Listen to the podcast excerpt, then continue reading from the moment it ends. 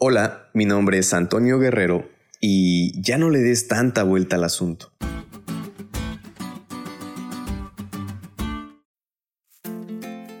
Esta frase es muy común en la persona a la cual ya fastidiaste por estar replicando, discutiendo o insistiendo en algún asunto o situación que realmente ya quedó claro, pero insiste en seguir mencionándolo.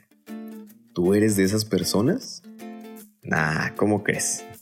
Bueno, al estudiar acerca del pueblo de Israel, podemos ver cómo ellos caían en un constante ciclo repetitivo de apostasía, juicios divinos y arrepentimiento. Apostasía, juicios divinos y arrepentimiento. Ellos sí que le daban mucha vuelta al asunto.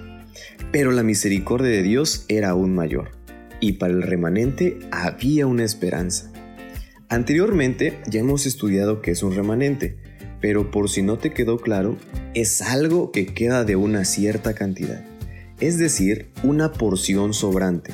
En este caso, el remanente para Dios es esa porción de personas fieles que decidieron obedecerle en medio de una gran cantidad de personas que no lo hicieron. Muchos de los profetas del Antiguo Testamento hablan de este fiel remanente a quien Dios reunirá para sí. El propósito de Dios al crear y conservar un remanente fiel fue usarlo como instrumento divinamente designado para declarar su gloria entre las naciones. De esta manera, otros se unirían a los fieles para adorarlo. Por lo tanto, no importa cuán mala se haya vuelto la situación, Dios siempre tiene algunos fieles que a pesar de la apostasía dentro de las filas del pueblo escogido de Dios, mantuvieron firme su llamado y elección. Ahora bien amigos, hoy en día esta promesa de esperanza y fidelidad es para nosotros una realidad.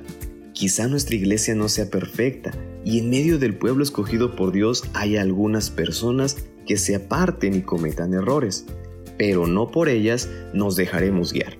Al contrario, nosotros seamos esa porción de personas fieles y obedientes que siguen y ponen sus ojos en nuestro Señor Jesucristo. Recuerda que así como lo dice en Primera de Pedro 2.9, mas vosotros sois linaje escogido, real sacerdocio, nación santa, pueblo adquirido por Dios, para que anunciéis las virtudes de aquel que os llamó de las tinieblas a su luz admirable. Y segunda de Pedro 1.10, por lo cual, hermanos, tanto más procurar hacer firme vuestra vocación y elección, porque haciendo estas cosas no caeréis jamás. No le des tanta vuelta al asunto, seamos parte de ese remanente.